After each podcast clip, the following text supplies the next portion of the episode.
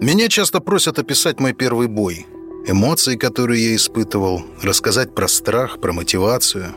Скажу сразу, если ты приехал на войну не зря, первый бой не страшный. Ты полон патриотизма и желания доказать, что чего-то стоишь.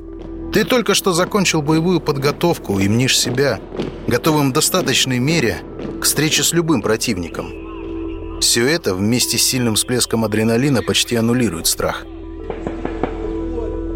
Второй бой тоже не страшный. Ты ведь уже побывал в первом, ты знаком со всеми возможными опасностями, и ни одна из них не смогла убить тебя в первый раз.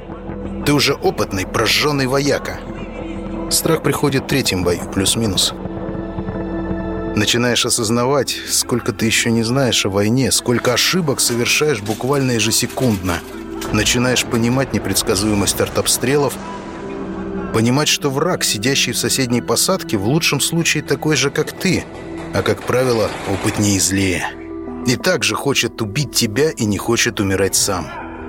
И вот этот момент является переломным. Ты либо забиваешься в угол и начинаешь дрожать, как побитая собака под укоризненными взглядами товарищей, либо собираешь яйца в кулак и идешь вперед, до конца, до победы. Если ты нашел себе силы выбрать второй путь, война примет тебя, станет твоей подругой.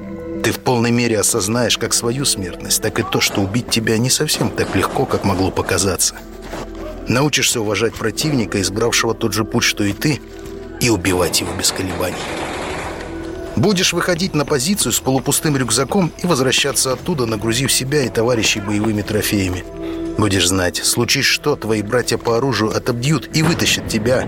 И ты, если придется, сделаешь для них то же самое без колебаний. Война, она не для всех. Кто-то говорит, что война — это ад.